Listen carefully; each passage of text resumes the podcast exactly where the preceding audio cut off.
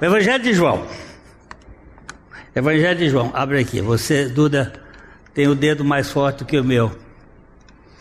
É, esse Evangelho do Filho de Deus, esse Evangelho que fala de modo universal, obrigado, da obra suficiente do nosso Senhor. Quatro evangelhos. É, eles vão apontar para a intimidade com Deus. Nós temos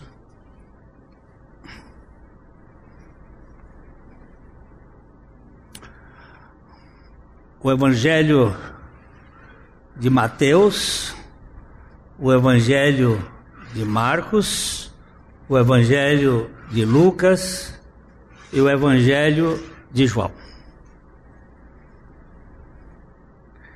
É, um, dois, três, quatro. Um, dois, três. O Pai, o Filho e o Espírito Santo. São três passagens dentro do Santo quando você entra no átrio, tem esta posição aqui.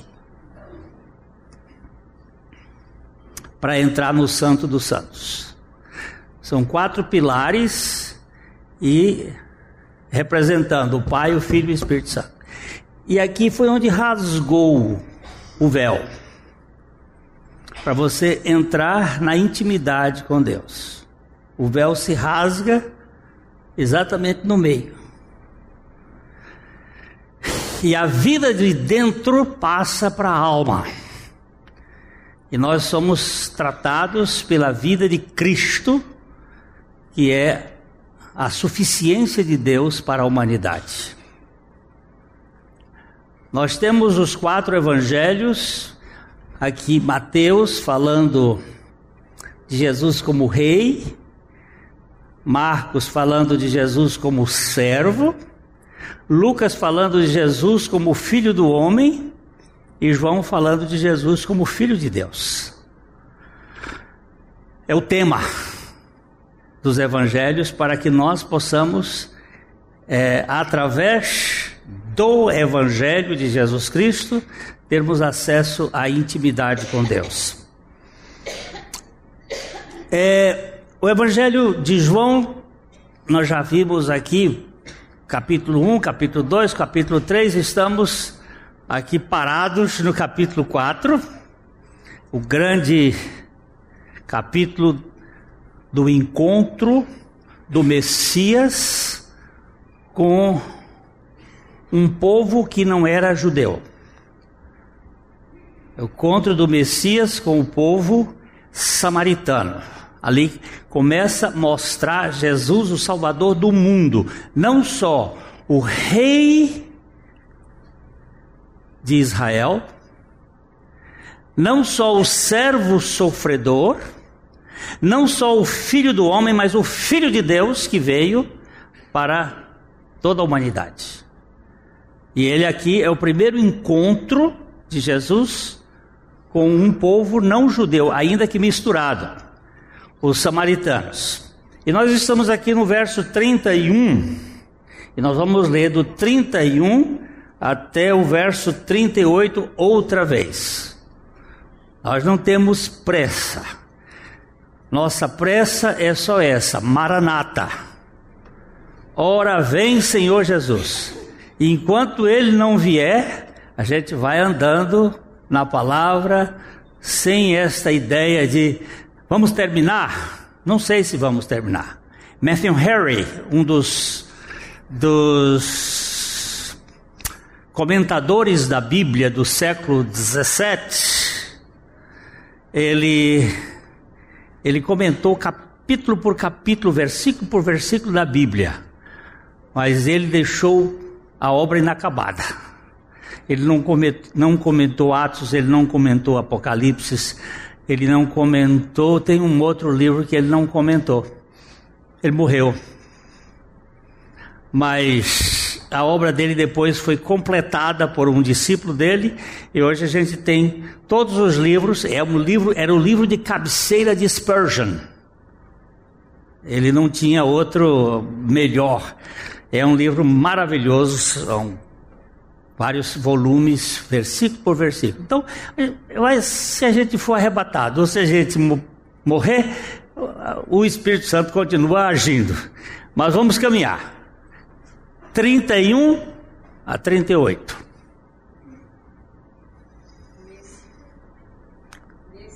Está sem fogo no. Nesse ínterim. Tá, agora tem. Nesse ínterim, os discípulos, discípulos lhe rogavam, dizendo: Mestre, come.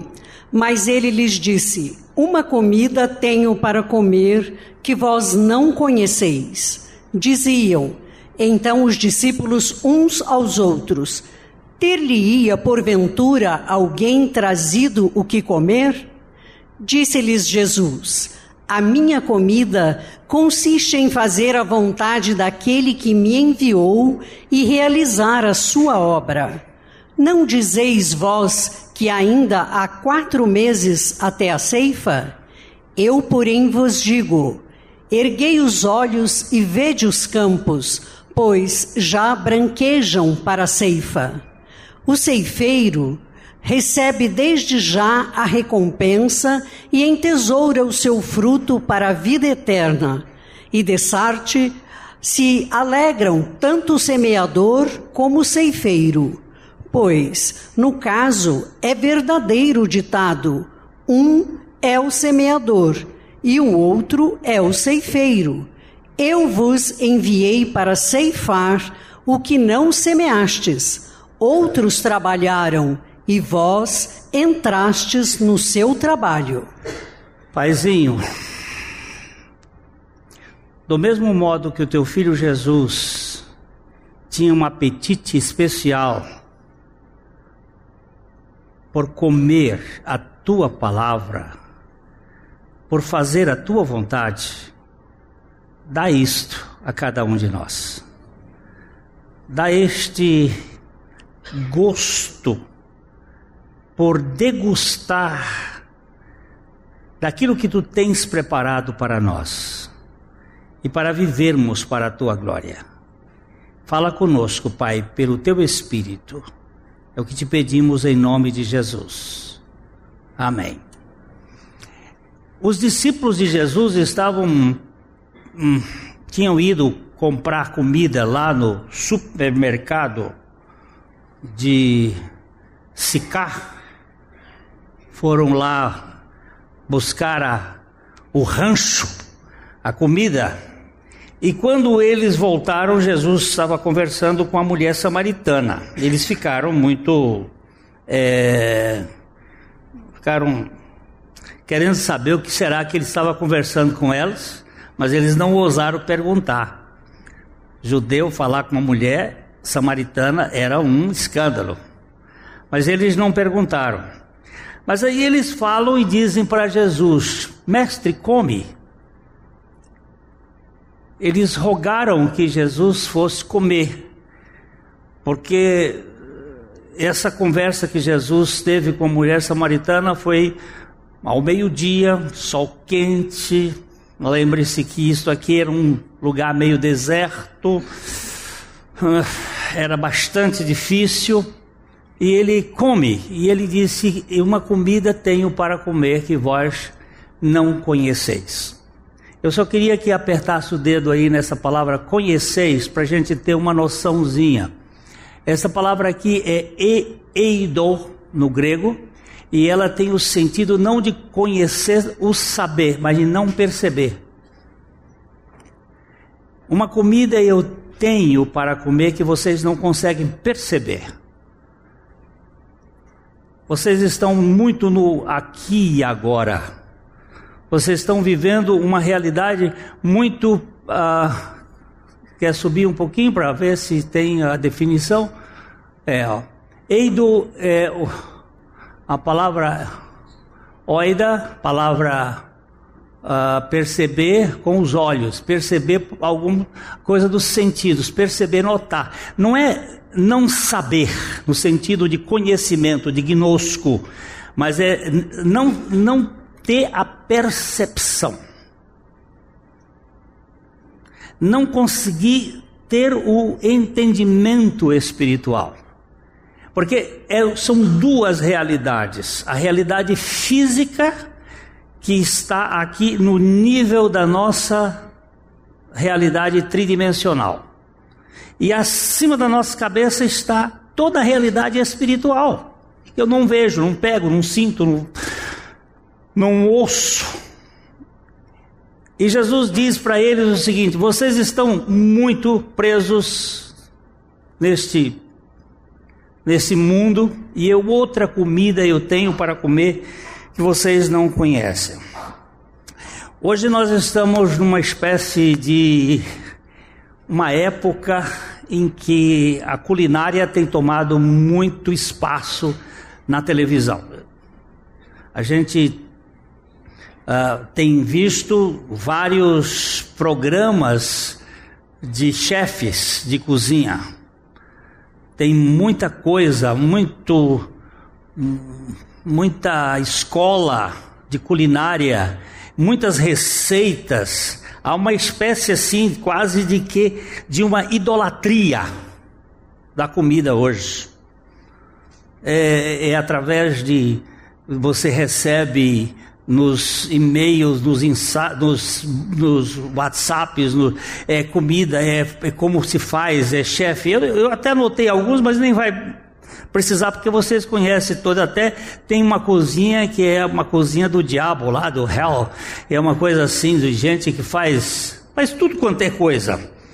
A cozinha se, tem se tornado uma, a sala de visita de muitos lares fazem um loft, uma, um, um, apartamento em que a cozinha se mistura com a sala, porque as pessoas estão muito em torno da, da comida, e é interessante. E comer é um prazer que tem se transformado numa espécie de, até mesmo de ídolo, de, de paixão.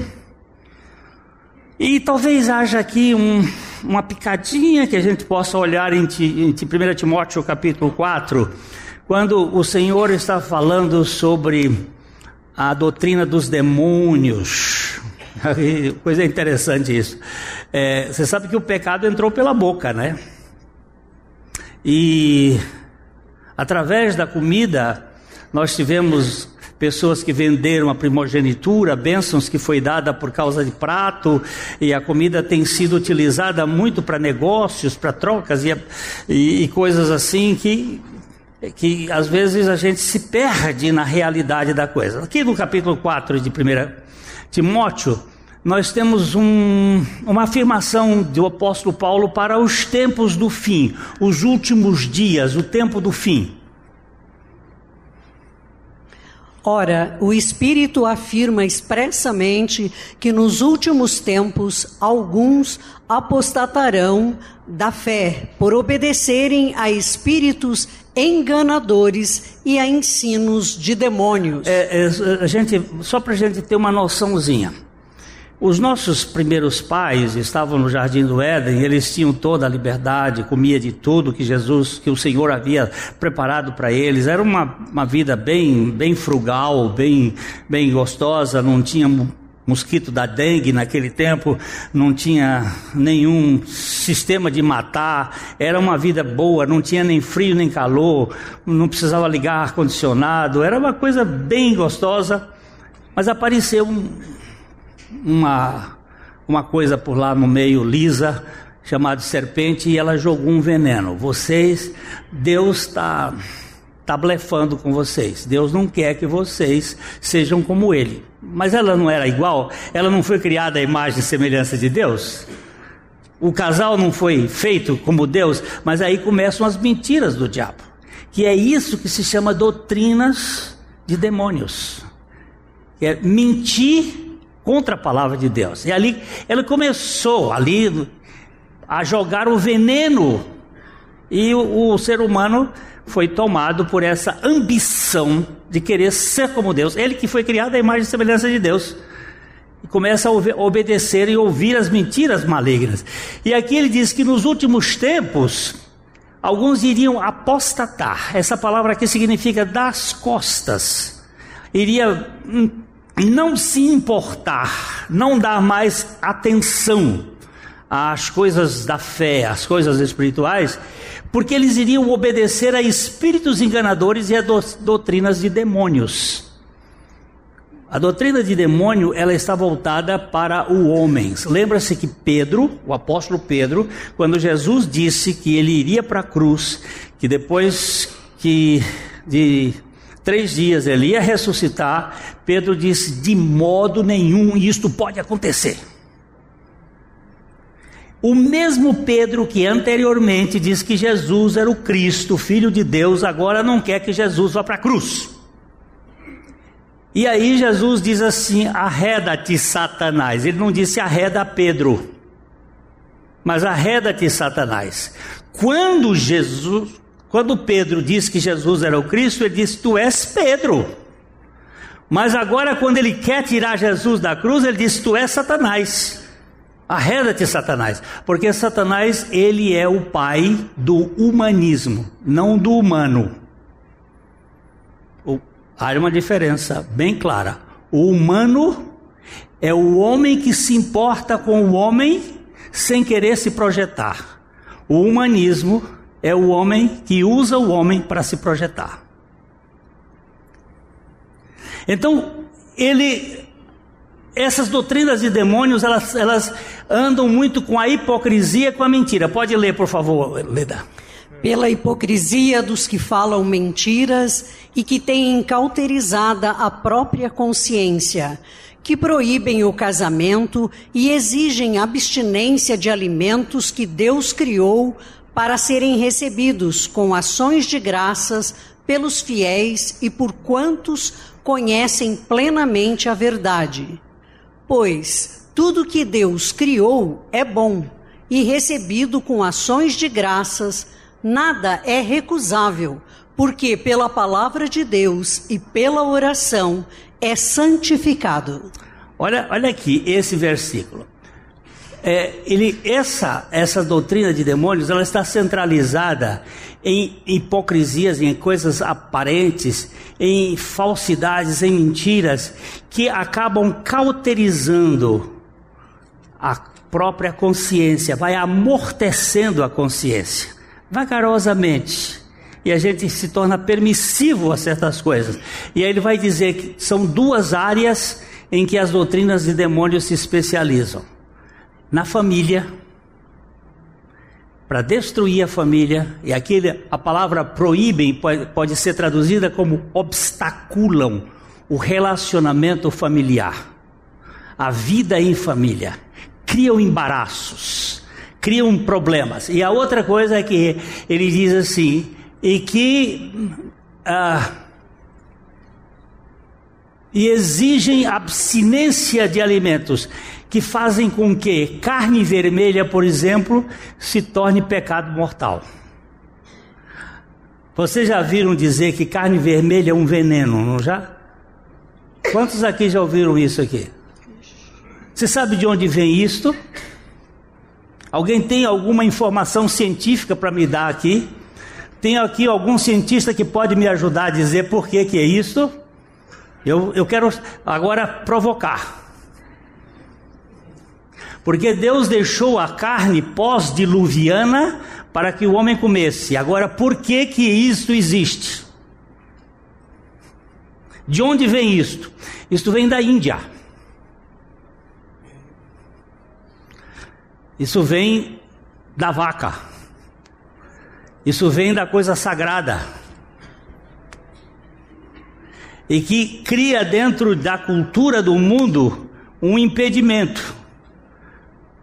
Eu não vou dizer que a gente deve comer aí, aí à, à vontade, mas porque há um livrinho de um médico argentino que é professor da Universidade de Santos, ele diz o seguinte: você é o que você come, quanto você come, como você come e com quem você come. Mas se você me disser que um tibone, que um um bife, não, não vou nem dizer um aquele argentino, né? o bife de chouriço, é, é uma coisa dos sete pecados mortais. Dos sete pecados mortais é a gula. Mas Deus disse aí o texto que tudo quanto Deus fez é bom. E comido com ações de graças, nada é mal. Eu não vou criar caso com os irmãos que não gostam de é, um camarão. Eu sei que camarão, para alguns, traz um pouco de problema, porque ele é uh, tóxico, pode dar um, uma certa alergia. Mas dizer que camarão é desprezável, depois que Jesus disse que tudo é puro, que todos os alimentos, o que não é o que entra pela boca que contamina o homem, mas é o que sai da boca, não é nem o que sai por fora da boca é o que sai da boca que contamina o homem. E aqui nós temos que entender que tem uma comida que nós não temos comido. Tem um alimento que nós temos, não temos tido este conhecimento. Nós estamos mais preferindo a questão culinária, as questões que satisfazem a gente em alguns aspectos, mas nós precisamos saber qual é a comida que deve ser comida. Eu queria pegar um pouquinho esse texto de João, capítulo João capítulo 6, a partir do verso 48.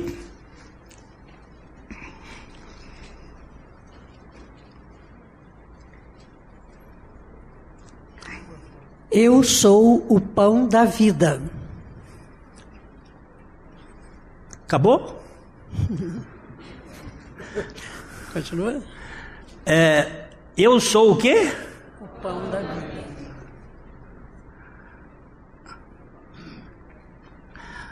Ah, vamos continuar lendo, vamos contar. Vossos Vossos pais comeram o maná no deserto e morreram. Este é o pão que desce do céu, para que todo que dele comer não pereça. Olha, Jesus havia feito um dos seus milagres de matar fome. Havia uma multidão de cerca de 5 mil homens, aforante criança e velhos e mulheres, só os homens eram contabilizados naquela época. Cinco mil homens. Não havia nenhum McDonald's por perto. Não havia nenhuma rede de fast food. Mas tinha um menininho que levou o seu lanche e um lanche de uma criança não é, não foi nenhuma traíra e muito menos um pacu. Eram dois peixinhos, possivelmente sardinha ou lambari, e cinco peixes, cinco pães. E Jesus disse: Agora manda esse povo sentar, aquietar. Ele agradece o Pai e faz uma multiplicação, e aquilo ganhamos o fome zero. Oba! Vamos fazer agora desse homem rei, porque ele pode matar a fome do povo. No outro dia saíram atrás de Jesus, Jesus procurou fugir do povo, porque o, o, o mundo é muito dirigido pelo estômago. O reino deste mundo, ele é viscerotônico. A Bíblia diz que a nossa pátria não é daqui, porque a, a turma daqui, o Deus deles é o ventre. E aí Jesus foge e eles correm para Jesus e, e diz: Vocês não estão me procurando, nem porque viram um milagre, mas porque comeram pão e se satisfizeram.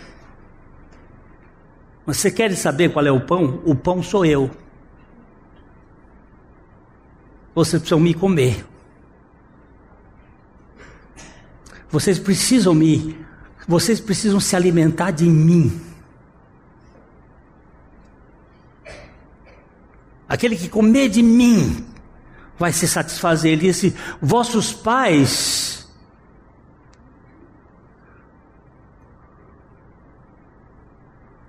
Vossos pais comeram maná no deserto e morreram. Mas ele diz assim, ó: Este este é o pão que desce do céu para que todo que dele comer não pereça. Este é o pão que desce do céu. Esse é o pão que vai matar a fome. Quando ele vai dizer, agora caminhando um pouquinho. Eu sou o pão vivo que desceu do céu. Se alguém dele comer, viverá eternamente. E o pão que eu darei pela vida do mundo, e o pão que eu darei pela vida do mundo é a minha carne. Agora ele mudou de pão para carne, que vai dar aqui um sanduíche. O pão que eu dei pela vida do mundo não é o pão só, mas é a minha carne. É a encarnação do Verbo. É o Verbo que se fez carne para poder trazer ao homem uma libertação da sua carnalidade. Não sei se vocês se lembram que quando o povo saiu do Egito, ele começou a ter problema com a comida e Deus deu maná. Mas eles chegaram a um ponto que eles chamaram o maná de pão vil, pão imundo, pão nojento. E eles se enfastiaram do pão que Deus dava todos os dias, então Deus fez vir as codornizes. E eles comeram as codornizes crua comeram as codornizes com carnalidade, a ponto de dizer que a carne ficou nos dentes e eles não tinham fio dental para tirar. Era uma carnalidade. Aqui ele está apontando para o homem que só se preocupa com o banquete aqui e agora. Que está preocupado com o pão que ele vai comer para matar a fome do seu estômago esses que estavam ali como os discípulos de Jesus, preocupados em receita de chefe de cozinha, que gasta tempo em televisão assistindo receita de cozinha, mas não gasta um minuto com a Bíblia. E diz que é discípulo de Jesus.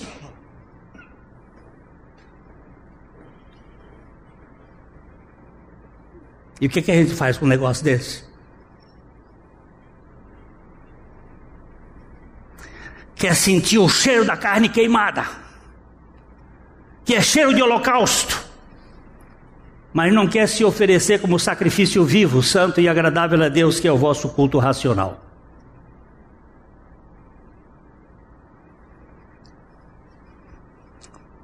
Quando Jesus disse: Esta é a, é a carne que eu vou dar para o mundo, o que, que foi? Disputavam, pois, os judeus entre si, dizendo: Como pode este dar-nos a comer a sua própria carne? Respondeu-lhes Jesus: Em verdade, em verdade vos digo: se não comerdes a carne do filho do homem e não beberdes o seu sangue, não tendes vida em vós mesmos. Olha só. Isso aqui vai dar um problema se você não comer a carne do filho, este é o banquete. Se você não comer a carne do filho do homem e não beber o seu sangue, você não vai ter vida.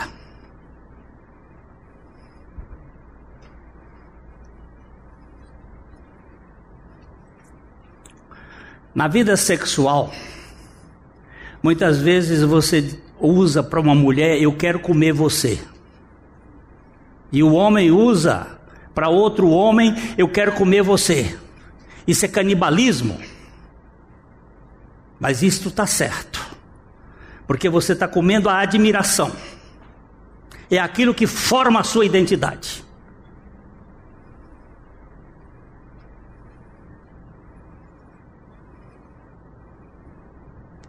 O homossexualismo, o heterossexualismo estão ligados a uma fome, e é fome de significado.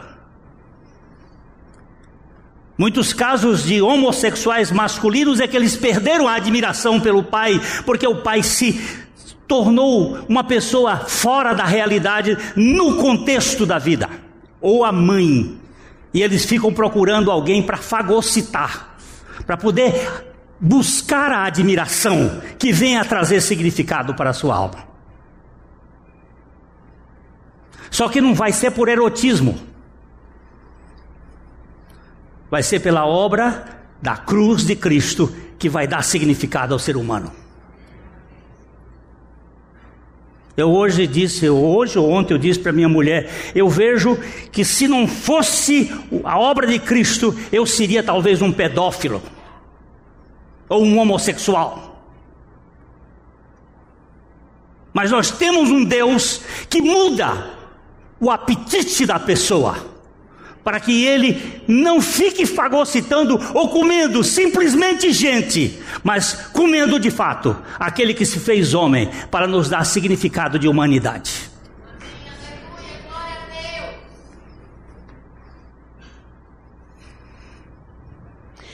Quem comer a minha carne e beber o meu sangue tem a vida eterna, e eu o ressuscitarei no último dia.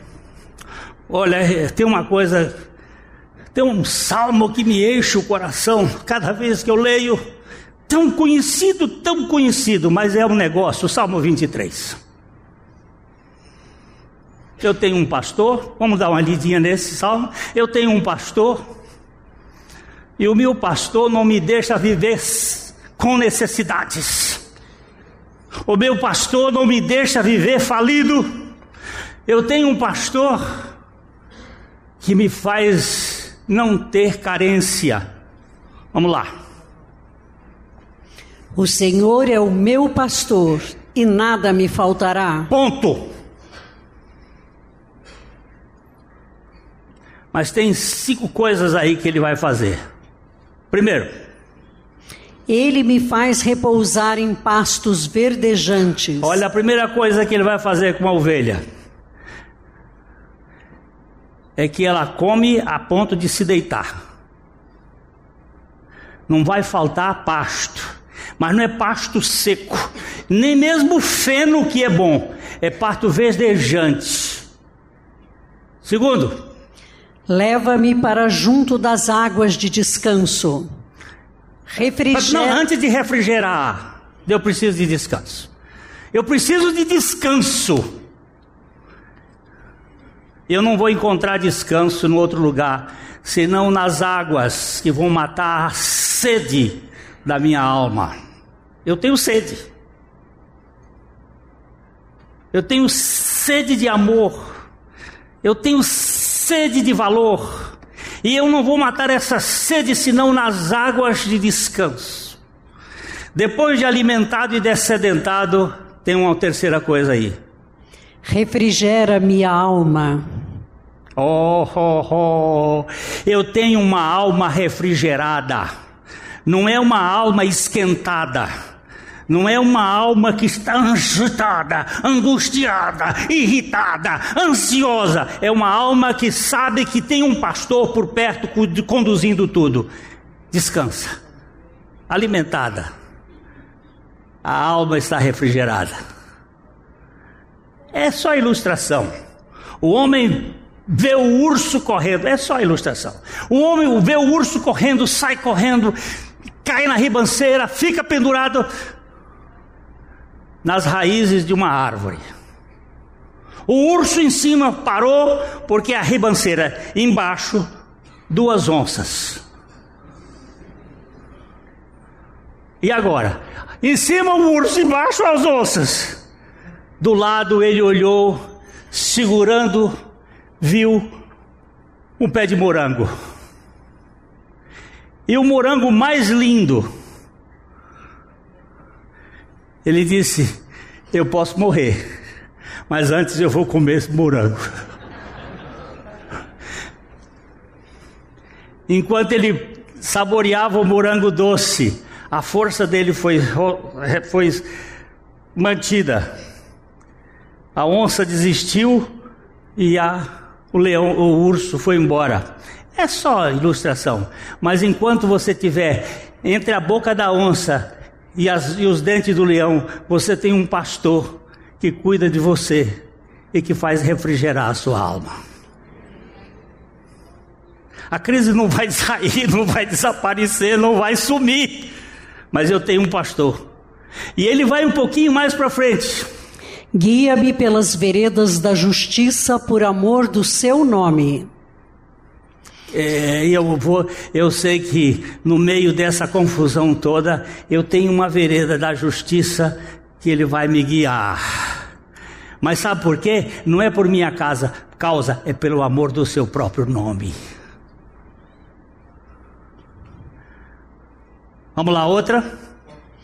Ainda que eu ande pelo vale da sombra da morte, não temerei mal algum, porque tu estás comigo. O teu bordão e o teu cajado me consolam. É, esse aqui é, uma, é, um parêntese dentro do salmo. Ele disse uma coisa, duas coisas, três coisas, quatro coisas.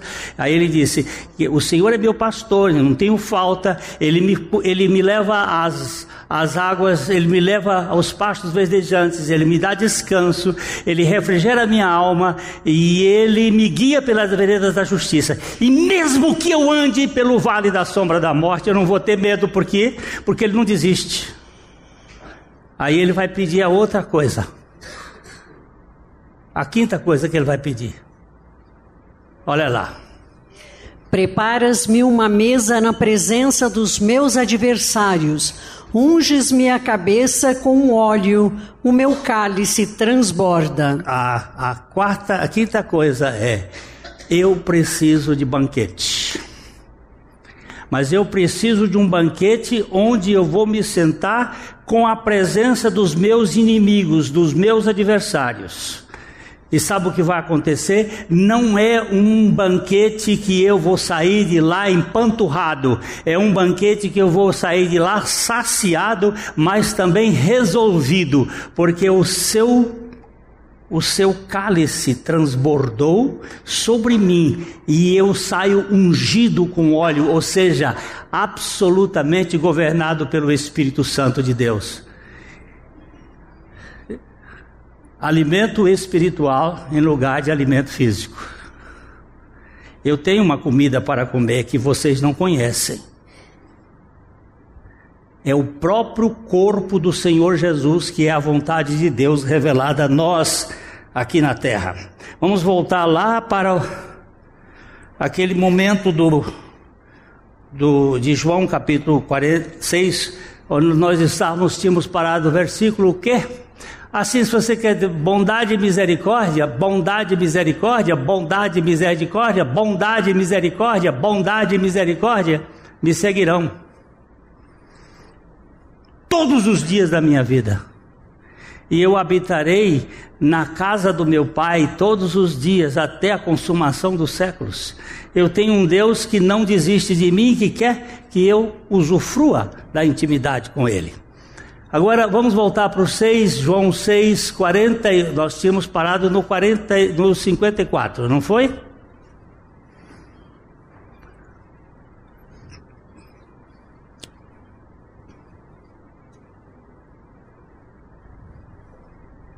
Quem comer da minha carne e beber do meu sangue tem a vida eterna e eu ressuscitarei no último dia. Pois. Pois a minha carne é verdadeira comida e o meu sangue é verdadeira bebida. Quem Quem comer a minha carne e beber o meu sangue permanece em mim e eu nele. Assim como o Pai que vive me enviou e igualmente eu vivo pelo Pai, também quem de mim se alimenta, por mim viverá. Qual é o seu cardápio? Tem gente que enjoa do cardápio de Deus. O povo de Israel enjoou do maná. Quis carne. Qual é o seu cardápio diário? O que que satisfaz a sua fome? Quando eu estudava no Rio de Janeiro, eu era recém-casado, nós morávamos num apartamentinho na rua Uruguai, no Rio de Janeiro. Eu saía da universidade, que o meu curso começava às 5 horas da tarde e terminava às nove e meia da noite. Um horário intermediário. Eu saía de casa, saía do, da, da faculdade e ia para casa. E meu prato especial todo dia, para minha esposa não se preocupar, era pão sanduíche de pão com tomate de salada, azeite de oliva e sal e um refrigerante. Quase todo dia eu comia aquilo, achava uma delícia. Se vocês nunca comeram esse sanduíche, experimenta comer hoje. Passa um pão Pegue um, um tomate, tomate de salada, não é esse tomate compridinho, aquele tomate redondo. Corta ele bem cortadinho, ponha um azeite de oliva e, e sal. Pode tomar com um vinhozinho. É muito bom. Você não precisa fazer um banquete com coisas. Lógico que é bom. Pode ser uma coisa bem frugal. O que eu estou falando aqui é, é isto aqui que ele está dizendo. Este pão que desceu do céu, em nada semelhante àquele que vossos pais comeram, contudo morreram. Quem comer este pão viverá eternamente. O Senhor Jesus pegou um pão no último dia, antes da sua crucificação, e deu aos discípulos e disse: Tomai e comei, isto é meu corpo.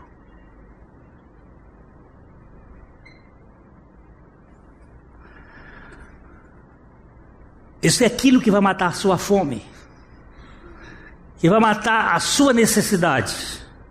Você e eu somos carentes. Vamos ler um pouquinho mais.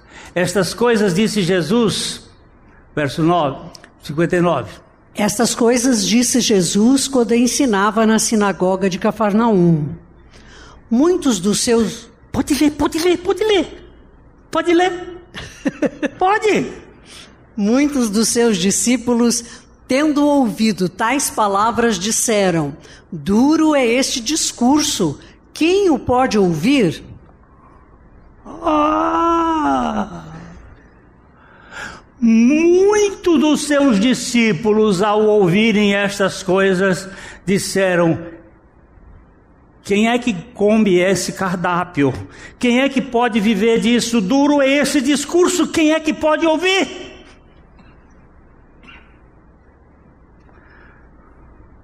Porque nós estamos atrás das coisas opíparas. Isso aí agora você vai para o dicionário do Caldas Aulete, porque veio aqui agora, faz tempo que eu não uso. Estas coisas estranhas e gostosas que são formas de banquetes dos reis da Pérsia. Mas não mata a fome que você tem no seu interior. Mas gera crise naquele que não compreende. Os discípulos de Jesus ficaram, não foram os adversários, não, foram os discípulos. Mas Jesus. Mas Jesus, sabendo por si mesmo que eles murmuravam a respeito de suas palavras, interpelou-os Isto vos escandaliza? Vocês estão escandalizados por isso? Vocês ficaram aí preocupados com esse assunto? Veja mais um pouquinho. Que será, pois, se virdes o filho do homem subir para o lugar onde primeiro estava? O espírito é o que vivifica, a carne para nada aproveita. As palavras que eu vos tenho dito são espírito e são vida. Aqui ele fala de dois tipos de alimento: o da carne e o do espírito. E ele está dizendo: aquilo que é da carne para nada aproveita, vai acabar. Mas o que é do espírito é vida. A grande fome do mundo e a minha grande fome, a grande fome de todos nós, é que nós, se não comermos do pão espiritual que é Cristo, a nossa vida não terá significado algum. E vai passar. Eu não estou falando de igreja batista, nem de igreja católica, nem de igreja evangélica, nem de coisa nenhuma. Estou falando de Jesus, o pão que desceu do céu, o Verbo que se encarnou, o Deus que se fez gente para trazer ao homem uma libertação de suas manias, de suas histórias endoidecidas, de seus traumas, de suas doenças, de sua falta de significado. Este é o pão que satisfaz. E ele fala que a carne para nada aproveita mas as palavras que eu vos tenho dito são espírito e são vida. Terminando, contudo. Contudo, há descrentes entre vós, pois Jesus sabia desde o princípio quais eram os que não criam e quem o havia de trair. E ele falou para os seus discípulos: Olha, eu sei, eu sei quais são os incrédulos, eu sei quem é que vai me trair. Eu sei, entre vocês existem problemas, mas aquele que vai comer vai ter significado. Vamos andar um pouquinho mais só. E, e prosseguiu: Por causa disto é que vos tenho dito: ninguém poderá vir a mim se pelo Pai não lhe for concedido. Aqui a gente nem, nem vai falar nada, né? Só come deste, desta comida quem o Pai trouxer para a mesa. Preparas-me uma mesa. Aí vamos para terminar, é que muitos dos discípulos se retiraram. Olha aí. À vista disso, muitos dos seus discípulos o abandonaram e já não andavam com ele. Então perguntou Jesus aos doze: Porventura quereis também vós outros retirar-vos? Respondeu-lhe Simão Pedro: Senhor, para quem iremos? Tu tens as palavras da vida eterna. E nós temos crido e conhecido que tu és o Santo de Deus. Pronto, pronto. Agora você aperta aqui no conhecido. Agora aí a palavra gnosco já não é mais a percepção, já é um conhecimento relacional nós temos crido e conhecido. Temos conhecido que tu és o Filho de Deus. Ó.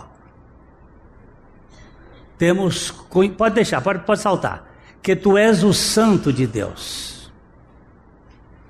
Aí Jesus disse: Não, não vos escolhi eu o número de doze, contudo, um de vós é diabo. Replicou-lhes Jesus: Não vos escolhi eu em número de doze? Contudo, um de vós é diabo. Referia-se ele a Judas, filho de Simão Iscariotes, porque era quem estava para traí-lo, sendo um dos doze. Agora, o que eu quero terminar aqui, queridos. Como é que está a sua vida em termos de alimentação. O que, é que você está comendo? Eu sou o que eu como, eu sou o quanto eu como. Olha, eu olho aqui, eu percebo que estou comendo demais. O quanto eu como, eu sou como eu como. Como é que eu estou comendo? Mastigando rápido ou estou fazendo aquilo que o Salmo primeiro diz? Ah, que ele. Vamos ver, o Salmo primeiro, verso 2. A cabeça está fugindo agora. Não é, acho que não é o alemão, não. É alguma outra coisa de cansaço. Não deve ser o alemão, não. Salmo 1, 2. Antes o seu prazer está. Antes o seu prazer está na lei do Senhor, e na sua lei medita de dia e de noite. É como que é, rumina, medita, mastiga, degusta. Não come rápido Fomos ontem a Maringá para a comemoração do aniversário da sogra do meu filho e o pai dela, nós terminamos de comer, ah, fizeram um belíssimo bacalhau, é a segunda melhor comida do mundo. A primeira é leite materno, a segunda é. e, e nós terminamos de comer, todos que estavam à mesa, e ele continuou porque ele come vagarosamente.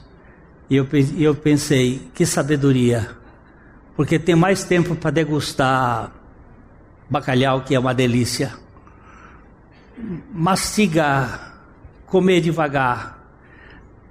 Você é o que você come, você é o quanto come, comer adequadamente, você é uh, como come e você é, só terminar, e você é com quem você come. Onde você está comendo. Tem um, um salmo que diz assim, é, os, o Salmo 16, vamos ver, vamos Salmo 16, verso 4. Vamos ver, Salmo 16. Não, não, baixa um pouquinho, 3, 3. 3, não é o 4. Quanto aos santos que há na terra, são eles notáveis, nos quais tenho todo o meu prazer.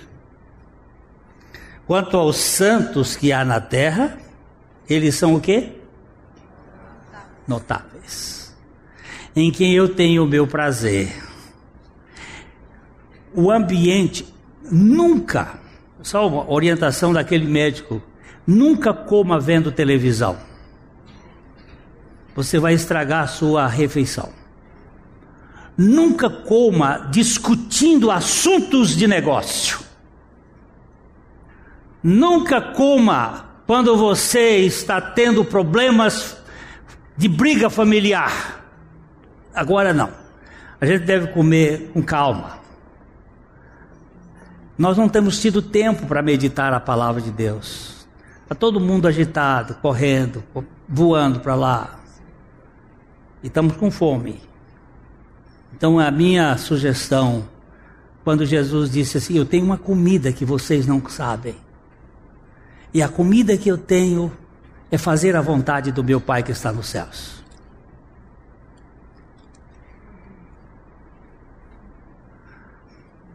Agora, queridos, me, me deem só esse tempinho. Não culpe Satanás por você não ter na sua agenda a condição de comer o pão. Não vai ser Satanás, vai ser você e eu que vamos ter que fazer a nossa agenda. Senhor, eu, eu, eu não saio hoje daqui enquanto o Senhor não satisfizer a fome que meu coração tem. Me dá a tua palavra, me dá o teu espírito. Diga. Jeremias 15. Jeremias 15. De 15 a 16? 15 e 16. Jeremias 15, 15 e 16. Pode ler. Achadas as tuas palavras, logo as comi as tuas palavras me foram gozo e alegria para o coração, pois pelo teu nome sou chamado, ó Senhor, Deus dos exércitos. Vamos, vamos voltar para o 16, para o 15. Ela, Olha aqui, o 15, puxa um pouquinho mais. 15. Tu, ó Senhor, o sabes. Lembra-te de mim, ampara-me e vinga-me dos meus perseguidores. Não me deixes ser arrebatado por causa da tua longanimidade. Sabe, porque que por amor de ti tenho sofrido afrontas. Ele, ele estava numa grande crise, mas ele diz assim: achadas. Achadas as tuas palavras, logo as comi. As tuas palavras me foram gozo e alegria para o coração. Pois pelo teu nome sou chamado, ó Senhor, Deus dos exércitos. No momento em que nós achamos as palavras e as comemos, elas se tornam agradáveis ao nosso coração. A grande fome hoje é uma fome da palavra de Deus. Que o Senhor nos mate essa fome e que nós tenhamos a disposição e a possibilidade de dizer: não, eu não vou hoje sair sem comer o meu pão. Eu não vou sair sem fazer a minha refeição. Isso vai ser muito útil para cada um de nós. Domingo que vem eu vou perguntar como é que foi essa semana vocês comendo pão. E nós aí já passamos para o outro lado, nós vamos passar um pouquinho mais para frente para a cura do filho do régulo. Ok? A Livraria PIB Londrina procura selecionar cuidadosamente seus títulos e autores a fim de oferecer um conteúdo alinhado com o Evangelho de Jesus Cristo. Bíblias, livros de teologia, devocionais, literatura infantil, biografias, comentários bíblicos e muito mais. Dispomos também de um acervo de CDs e DVDs das mais de 5 mil mensagens ministradas na primeira Igreja Batista em Londrina. Visite a Livraria PIB Londrina e conheça ainda mais. Livraria PIB Londrina, de segunda a sexta, das 13h30 às 18 horas. Endereço na Avenida Paraná, 76A, próximo ao Calçadão, bem no centro de Londrina. Ligue para 3372 8921 ou acesse o site www.livrariapiblondrina.com.br.